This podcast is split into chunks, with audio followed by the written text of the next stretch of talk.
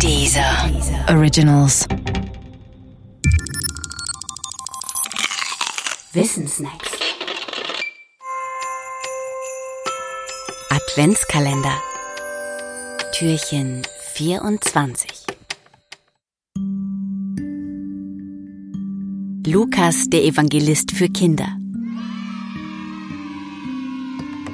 Am Anfang des Neuen Testaments finden sich die vier Evangelien der Evangelisten Matthäus, Markus, Lukas und Johannes.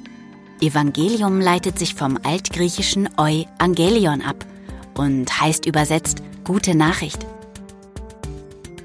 Die gute Nachricht in den Augen der Christen ist die Nachricht vom Leben und Wirken Jesu. Nun sind die vier Evangelien sicher keine Augenzeugenberichte. Dafür entstanden sie viel zu spät. Frei erfunden sind sie aber auch nicht. Sie haben da eine Zwischenstellung. Sie sind die Niederschrift mündlicher Überlieferung, ergänzt um andere schriftliche Quellen und ergänzt auch um den Standpunkt des Schreibers. Dieser eigene Standpunkt ist es dann, der dem Evangelium seinen speziellen Charakter verleiht. Das Johannesevangelium zum Beispiel ist ziemlich nerdy. Es beginnt so. Am Anfang war das Wort, und das Wort war bei Gott, und Gott war das Wort. Johannes spricht hier vom schillernden griechischen Ausdruck Logos.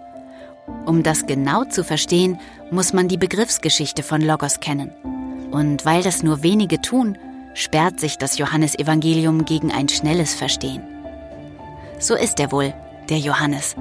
Ein Evangelist für Intellektuelle und ein ausgemachter Fan des Heiligen Geistes.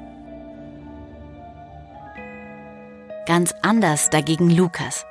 Lukas ist der Geschichtenerzähler unter den vier Evangelisten. Lukas beginnt sein Evangelium ganz unintellektuell mit der Darlegung seiner Absicht. Er wolle die Ereignisse zusammenhängend darstellen und dafür den Überlieferungen bis zu den ersten Anfängen sorgfältig nachgehen. So schreibt er wörtlich. Lukas versteht sich also als Historiker, als Chronist, der fein säuberlich die Geschehnisse dokumentiert.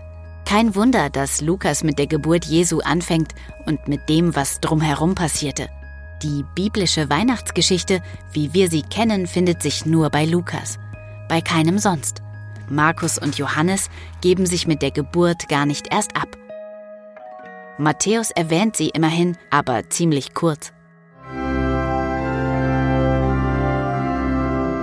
Wer nun zu Weihnachten in eine Messe geht, vielleicht sogar in eine mit einem Krippenspiel, der wird dort auch einen Text aus einem Evangelium hören.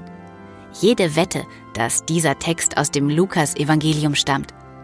Lukas ist ein Evangelist für Kinder und alle, die gerne Geschichten hören.